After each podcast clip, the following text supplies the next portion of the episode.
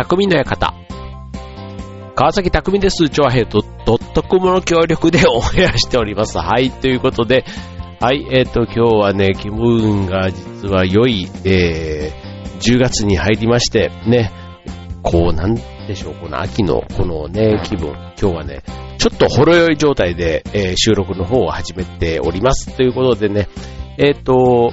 ね、秋のこの季節、ね、ちょっとね、10月に入っても結構暑い。ね、暑いよね、なんかね、もうなんか夏かって思うぐらい暑いんで、ちょっと今日ね、結構、あの、リラックスモードというか、うん、あんまりこう、このラジオっていうのがいいところが、こう、見えない。まあ、あの、ね、公開収録みたいなのももちろんありますけども、そういうんじゃないところが結構僕はね、ラジオの良さだなと思っていて、そう、別にあの、裸でね、当然収録するわけではないんですけど、まあそれでもね、結構あの、リラックスしたというか、まあ、声の状態と、まあそこでね、こう、こっちの収録してる状態をね、こう、どういう風に見えるかっていうのは誰もわかんないわけだから、っていう、わ、ね、まあそういうことですよ。はい。で、えー、っと、今日はね、だから、こう、10月第1週目ということで、ちょっと何の放送にしようかななんてちょっと改めて考えていたわけですけども、はい。まあ、秋ね、秋、ね、夏が終わり、ね、こう、どうなんですか？こう、僕ね、秋結構好きなんですよ。この、まあ、シーズンの中でね、季節の中で、こう、まあ、月並みね、春夏秋冬、ね、やっぱり夏と冬は、若い頃はね、結構こう、夏の海、冬のスキーとかね、なんかそういうのでメリハリのある季節が好きだったんですけど、こうね、それなりに年を重ねてくると、結構この秋とか春みたいな、この気持ちの良いというかね、なんか過ごしやすい季節がね、すごい心地が良いというか、ね、まあそれもね、まあしょうがない。このリスナーの皆さんがね、これに共感する年頃の人なのかどうかっていうのはまあそもそもあるんですけど、まあ少なくともね、この番組に興味を持ってもらってね、お便りとかね、なんかくれる人は結構年が近いというふうに僕は思っているので、はい。まあこの辺の感覚も分かってもらえるのかななんて思うんですけども、はい。まあちょっと改めてね、まあこの、えっ、ー、と、秋、ね、秋のこの時期、こういろんな秋の楽しみ方はもちろんありますけども、ね。ただ、あの、恋愛とかっていう、そういう切り口で見たときに、この季節だからね、例えば夏、ね、夏の海のシーズンに向けて、ね、なんかこう20代の頃だったらね、結構そこで、ね、彼氏彼女を作るんだ、みたいなこととかね、結構は夏に向けてとか、あとクリスマスとかって、結構そういうところに向けてね、なんかこう、ね、一人ぼっちじゃとかつってね、結構そういうことを意識する、なんか節目のタイミングっていうのはね、一年の中にあるかなと思うんですけども、意外とこの秋っていうところで言うとね、意外となんかそういうね、色恋というか恋愛というよりは、なんとなく友達、交流とのね、交流というか、あの、友達との交流を深めるみたいな、なんかそういうことの方がなんか多い季節なのかななんてね、思いますよね。まあ、バーベキューだとか、ね、いろいろそういう運動会もそうでしょうけども、ああいうなんかイベントみたいなところでね、こうみんなとのコミュニケーションを図る。だからそれに、をきっかけに冬の時期を充実させる。なんかそんなのがね、多いのが意外と秋の時期なのかななんて思ったりしますけどね。はい。ということでね、えー、っと、今日のテーマ、ね、なんかそういうことで言うと、まあ、えー、女性の、えー、脈あり行動ね、結構ちょっとね、そんなテーマで今日はお送りしたいと思います。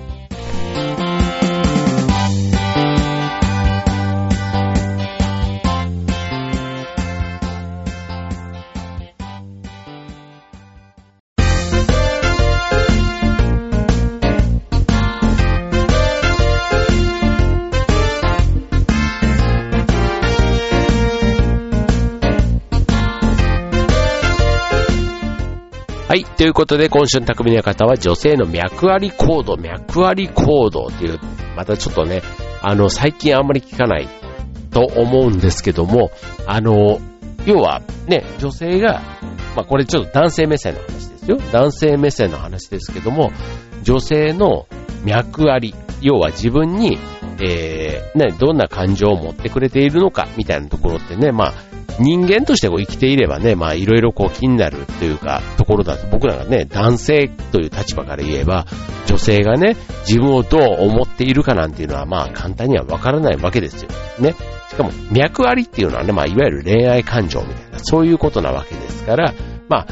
そういうなんかサインっていうのがね、やっぱりこうあるわけですよ。ね。こう、で、わかりやすいものから気づきにくいものまで、まあ様々ですけども、女性からの脈ありサインっていうのが、あ、これがそうなんだっていうのが分かれば、もしかしたらね、恋愛にこうね、あんまりこう、あの、不慣れな人、ね、でも、不慣れって、自分がそのベテランとかことではなくって、まあ、そういうのってね、こういうことなんだよって、要は、勘、あの、勘どころがいいか悪いかってあるじゃないですか。要は、ね、せっかくサインを出してくれてるのに、それをね、キャッチできなかったら、それはそれでちょっと下手くそっていうかね、かっこ悪いかなっていうところが思うので、えー、女性が発する、その脈ありサインということで今日は、えー、テーマにお送りしたいと思います。ということでね、えー、脈ありサイン、結構ね、あるらしいんです。でもね、これね、あの、男性の立場から言うとね、結構勘違いしやすいなっていうサインも、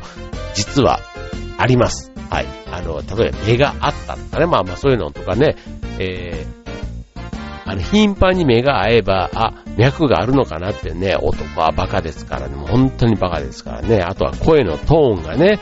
だとか表情がどうだとか、ね、えー、あと会話の切り口、ね、なんかいろいろこうありますけども、あの脈ありかどうかってね、一応こんなところがね、そういう代表的なものだということで今日ご紹介していきます。はい、一つ目。まず、しばしば目を合わせる。ね、目を合わせるって、まあ、そらそうですよね。あの、逆の立場で考えたら、ね、興味がなければ目を合わしません。ね。だから目が合うのは、自分に気がある証だというふうに思っても、まあ間違いがないだろうなと。ね。なんかの表紙に、例えばあの、笑ったタイミングとかでね、お、こう、わーって笑った時に、ふっと目をやった時にお互いが目が、目が合う時って、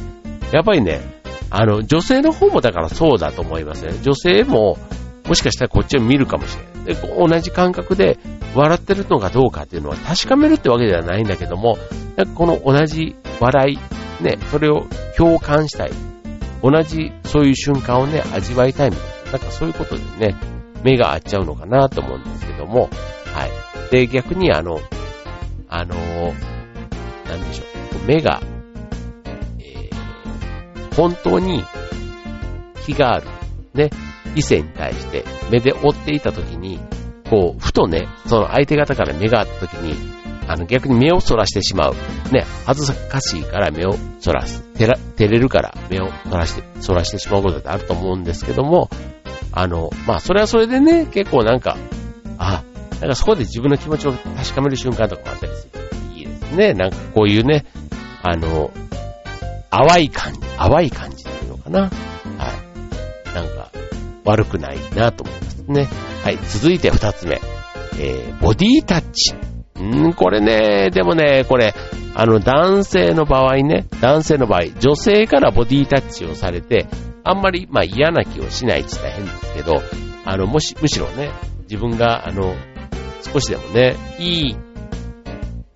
方向で思ってる人からだったら全然ウェルカムなんでしょうけど、そのね、逆だったらね、あんまりいい気はしないって、まあ不思議なもんですよね。だから男性から女性にってなると、かなりそれだけでもね、ハードルが高くなるというか、あの周りからの見え方とかもね、おいおいってね、なんかセクハラとか何ハラかわかんないけどね、そういったことで、えー、ですけども、男性は少なくともね、またこれもバカだなと思うんですけど、あんまり女性からボディタッチされて嫌な風に思う人はね、意外といないし、なんかそれがね、むしろ本音みたいな風にもね、思ったりするところもあるのかなーなんていう風に思いますけどね。はい。でもね、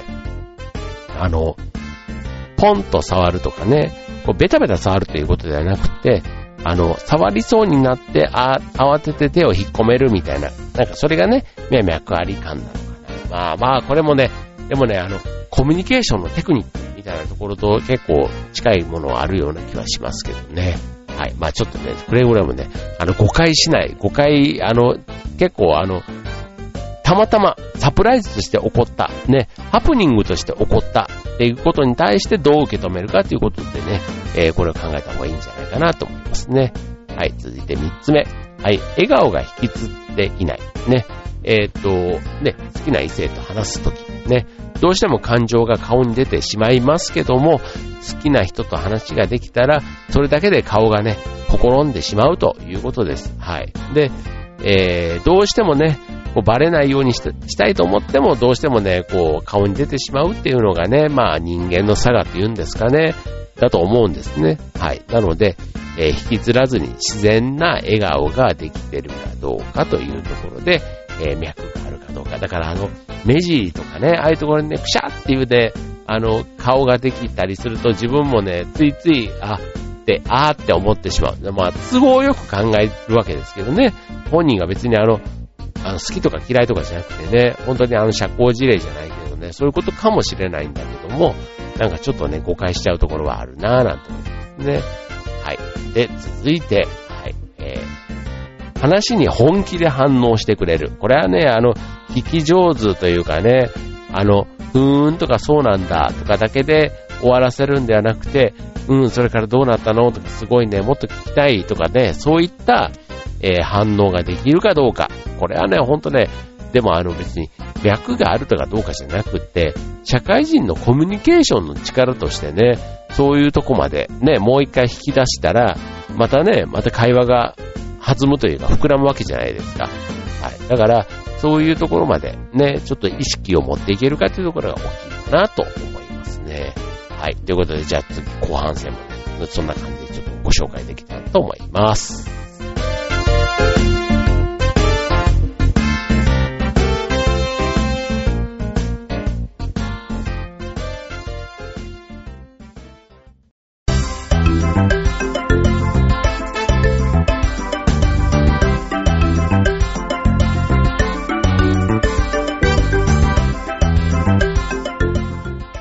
はい、えー、今日のテーマは、えー、異性の脈あり行動ということで、えー、ご紹介しています。まあ、脈、脈ありっていうのはね、どうしてもあの恋愛のイメージでこう言っちゃいますけども、あの恋愛に限らずでいいと思います。はい。例えばあの、ね、別にあの職場の人間関係でもいいですよ。いいですし、友達関係でもいいし、まあ、とにかくね、あの、深い関係、ね、友達、信頼関係を築くところで、えー、何をね、相手を見て反応、判断するか、みたいなところのイメージで考えてもらえるといいのかな、なんて思います。はい。ということで、じゃあ続いて、はい。えー、ですけども、えー、あ、これはちょっとね、あの、あ、えー、っと、自分を褒めてくれる。はい。で、これ、あの、褒めてくれるっていうところは、あの、当然ね、あの、恋愛感情だけじゃなくて、あいその人と仲良くなっていくプロセスの中であると思うんですよね。あの、当然ね、興味関心がある人だったら、いいところがあるから当然興味関心も湧くわけで、ね、で、それを、えー、思って、それを、まあ、伝える。ね、あなたのここがいいです。なんていうところが、そう、えっ、ー、と、そういうのが、まあ、一つまたサインね。あなたのこういうとこいいですよというところが、あ、自分の見てほしいところを見てくれてるとか、ね。当然あの、外見とかね、あの、わかりやすいところをね、あの、見て褒めてくれたら、それはそれでわかるし、逆にあの、内面、性格とか仕事ぶりをね、それだったら、普段の行動を気にしているっていうことで、あの、また、それはそれで嬉しいですよね。だからそういうところの価値観、境、なんか、境遇じゃないけど、なんかそういったところに、こうフィーリング、フィーリングともちょっと違うけどね。まあでもそういうところで、えー、相手の脈あり感が伝わってくるというところですね。はい。で、続いて、はい。えー、かまってもらいたげな言葉。これはどういうことでしょうね。えー、あなたに、えー、えー、例えばね、対して、あなたに対して、どうしたの？という返事をしたくなるような会話をしてくる人。どうしたの？ね、えー、例えば、えー、誰にでも話せるような、ね、ことで、話せるような、えー、話せることではないような話、えー、いわゆるあなたに聞いてほしい、構ってほしい、そんな、えー、異性は、えー、あなたに好意があるということ。要は、えー、まあ、自分からね、声をかけて、こう、気になる人、ね、えー、まあ、要はない、相談相手みたいなところかな。うん。例えば、その相手がね、最近なんかしんどいなとか、あの、どうしたらいいかなみたいな声をかけてきたら、えー、あなたに構ってほしい。要は相談相手として選ばれたっていう時点で、えー、気になっているっていうところ。ね、ど、それはそうですよね。逆の自分が相談する人も、当然そういう意味では、心、ね、心開いてるというか、ね、打ち解けてる。まあ、ある意味打ち解けてて、なんかそういう相談相手とね、なんかまたそういうのも区別してるところはあるかもしれませんけども、あの、誰でも彼でもね、構ってよみたいなことではなくって、構ってちゃんっていうことではなく、ね、あの、なんかちょっとピンポイントでね、あなたにだけ相談したいみたいな、そういったところは脈ありというところにつながりがしますね。で、続いて、えー、プライベートのことについて聞いてくる人。まあ、これもね、あの、まあ、相手のことは知りたいというか、関心を持ってるみたいなね、持とうとしてるみたいなところはそうなんだろうな、なんて思います。まあ、社交辞令かどうか、ね、そういったところとの見極めっていうのがすごく大事だと思いますけども、自分のプライベートのことまで突っ込んで興味がある人、ね、それはまあ、あの、ね、役割がね、例えば先輩後輩とかでね、共通の話題としてね、趣味は何ですかとかってことももちろんあるでしょうけども、まあただね、そうじゃない場面だったりした時に、そういうことをね、興味持ってくれるっていうのはすごくね、なんか、あ意外とちょっとそういうサインのように考えてもいいようですね。で、えー、続いて、えー、自分だけにプレゼントをくれる。もうこれはわかりやすいですね。なんかあのバレンタインでも何でもいいと思います。誕生日とかね。なんかそういった節目のタイミングで、えー、なんかがもらえる。これね、えー、特別ですというサインを出している。すごくわかりやすいと思いますよね。はい。まあバレンタイン、ね、まああの、なんか男性の方もね、もらったらもらったらホワイトデーでめんどくさいとかって言ったりしますけども、まあ僕はね、結構あの、交流、ね、なんか話題作りって言ったら変ですけど、なんかそういう機会としてね、別にいいんじゃないのなんていうますけども、はい。まあ自分だけにというか、ね、年賀状よりはもう一歩、二歩、三歩進んだ、そういうコミュニケーションの機会かなって思うので、まあそういうね、誕生日とか、ね、自分がすごく親しくしてる人にね、そういったお祝いをするっていうのは悪くないことかな、なんて思いますね。はい。で、続いて、見送った後もなかなか帰らない。ね。えー、こう、バイバイをするタイミングの時に、えー、相手がなかなか帰らない時。な、これもまあね、えー、女性がね、帰ろうとしてるのに男性が見送るみたいなところもね、まあこれはね、見送る側のキャラとね、その時の関係性にもよると思いますけども、ただ男性の立場からすると女性がね、最後までそうやってやってくれるのは決して悪い気はしません。はい、絶対悪い気は、悪い気をする人間は多分いないと思います。むしろ、心遣いができて、あ、なんていい子なんだっていうふうにね、あの、思うと思います。決してそれがね、別にその名残惜しいとかそういうことじゃなくて、ね、あの、本当に社交辞令かもしれませんけども、そういった礼儀が、をわきまえてっていうのかな、できる子っていうのはね、やっぱり、ちょっと一目置かれる存在なんだろうな、なんて思いますね。はい。で、続いて、えー、用もないのにメールや LINE を送ってくる。これはどうなんですか？これまあまあまあまあ、まあ、確かにね、脈ありかどうかって言えばね、興味がなくて、だったりするといちいち送ってこないから、ね、そういうのを送ってくる。むしろ、あの、迷惑に思うか思われないか、そこはね、送る側もちょっとね、感じないとダメかなと思いますけども、はい。まあ、ただ、用事がなくても送ってくるほど、ね、暇、あい送る側も暇ではない。だから、少なくとも、これを今のタイミングで送る必要があったのって思った時に、うん、なんか、それは多分なんか、興味があるっていうね。だから、たまにね、あの、飲みとかもね、ふらっと誘ってもらったりすることはありますけども、それは男性女性関係なくね。まあそんなね、ふらっと時間があるときに、あ、どうよ今日、みたいな風にね、声をかけてもらえたっていうのはね、その中でね、選んでもらえたじゃないけど、ありがたいなぁなんていうふうに思ったりしますね。はい。で、えー、最後。最後。結構いろいろありますけども、えー、メールではなく、電話で連絡して。メールではなく、電話で、うん、これどうなんでしょうまたこれもね、あの、関係性にもよると思います。はい。うちの母親もね、メールじゃなくて電話をよくしてきますけど、はい。まあ、電話はね、やっぱりね、あの、今の時代ね、相手の都合関係なくね、メールを送ることができるから、そっちの方は気楽ですけど、電話はね、携帯で捕まりやすくなった分、いつでもかけられますけど、相手がいつでも出れるとも限らないみたいなところかなと思うんですね。はい。ただ、あの、ね、LINE とかメールでね、こう、軽く済ませられるところを、電話っていう一手間をかけてくれたっていうところを考えると、あ、これはこれでね、なんかこう、あの、要はメールでも足りるのに、そっちの方が楽なのに、電話っていう一手間をかけてくれたなんていうところはね、脈があるかどうかっていう意味では分かりやすいとこかもしれませんね。はい。で、えー、続いて、はい。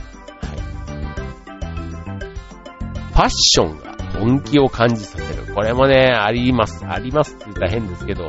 あの、当然ね、あの、向こうが脈ありという、脈ありというかね、気があるっていう風になれば、それはね、それに合わせて、こう、相手も変わってくるわけじゃないですか。だからそういうので分かりやすいのは髪型とか服装とかね、ああとはそういった、なんかちょっとしたね、えー、言葉、言葉、言動ね、にもいろいろ出てきますけども、はい。まあでもね、なんか服装とかそういう分かりやすいところでね、こう、いつもと雰囲気が変わったら、まあなんか本気感がやっぱり伝わってくる。だから、えー、一言でもね、こう、褒めてほしいみたいなところもやっぱり、あ、今日はいいねとか、かっこいいねとかね、なんかあの、可愛いいねとか、なんかそういったところをね、あ、可愛いね、まあ女性だったらね、多分そういうことなんでしょうけども、そういったところもすごく大事なんだろうな、なんていうふうに思いますね。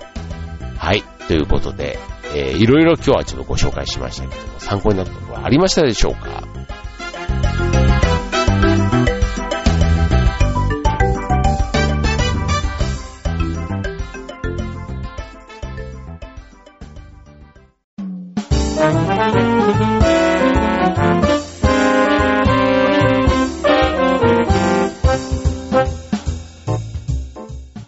はい、ということで、今週の匠の館は、脈ありサインということでね、はい、脈ありサイン。まあ、ちょっとね、どうしてもあの、恋愛っぽい方にこうね、偏ってしまいますけども、ただね、脈がある。まあ、これ例えばあの、営業とかね、こうなんか、初めましての人となんか一つのことやり遂げるときに、こう脈があるかないか。要は、めんどくさいかどうかとかね、なんかいろんなことを、まあ多少の利害関係みたいなのがありながら、そういうことで進めていくと思うんですよね。はい。だから、なんかこれは別にあの恋愛だけじゃなくて、普段のね、えー、社会人としてね、やってる人とか、ね、人と人とのコミュニケーションがある人だったらみんな多少ね、大小、ね、なんか参考になるところがあったんじゃないかななんて思いますけどね。はい。で、えー、っと、まあ、闇雲にね、何でもや、なんかその通りやればいいってもんではなくって、あの、脈ありかどうか、要は、感覚のところですから、あんまりテクニックのとこというよりは、まあ一つね、目安として、あれって、忘れ、そんなこと普段考えてなかったけど、あれ、これって前になんか聞いた、あの、匠の館の脈あり行動のあのサインなのかもしれないと思えば、余計にね、それでまた一つ意識することができるわけじゃないですか。だからそれがもしね、恋愛の場合で相手に対して少なからず何らかね、えー、いい感情が、気分が、えー、気持ちがあるようだったら、それはそれでね、一つ、それを自分のね、なんか次への、ステップへの自信につなげていけばいいのかな、なんていうふうに思いますけどね。はい。でもね、なんかこういうね、えー、ことって基本的には相手の気持ちがわかるというか、相手の気持ちで考える行動かなと思うので、別に恋愛に限らず、普段ね、えー、仕事をしていく中とか、ね、仲間、えーボえー、サークルとか、ああいうクラブ活動でもそうだと思うんですけども、結構そういうところとも結構相通ずるものがあるのかな。要は、あの、そういうところでうまく立ち回れてる人は、ね、彼氏彼女も当然いるし、逆に彼氏彼女がいる人は、そういうことができている。普段の生活の中で気気配りというかね、はい、っていうのがあるんだろうなぁなんて思いますね。はい。まあ、サインね。脈ありサイン。要は、あの、言われなくてもね、気づくかどうか、みたいなところ、結構センスみたいなところがあるんじゃないかな、なんて思いますね。はい。ということでね、まあちょっと、あのうん、まあ秋ね、結構僕は、あの前からこの番組でも好きだって言ってますけども、こう、ね、季節だ、気温だ、みたいな、なんかそういった外的要因じゃなくって、ね、その辺は比較的穏やかにっていう風になる、ね、季節かなと思うので、そういう意味ではね、こういうなんか一歩踏み込んだというか、ね、えー、っと、勉強でも、読書でも、ね、スポーツでも何でもいいと思うんですけども、一歩踏み込むみたいなことで考えたらいい時期なんじゃないかなと思いますよね。はい。ということで、えー、今日は脈ありサインということで、ね、なんかどうしてもちょっと恋愛の方に引っ張られがちでしたけども、はい。脈ありサイン。ね、どんなシチュエーション、ね、どんな役割だったとしても、結構そういうことを感じ取る、ね、えー、勘どころのアンテナを上げておく、すごく大事だなと思います。はい、ということで今週の匠の館はここまで。バイバーイ。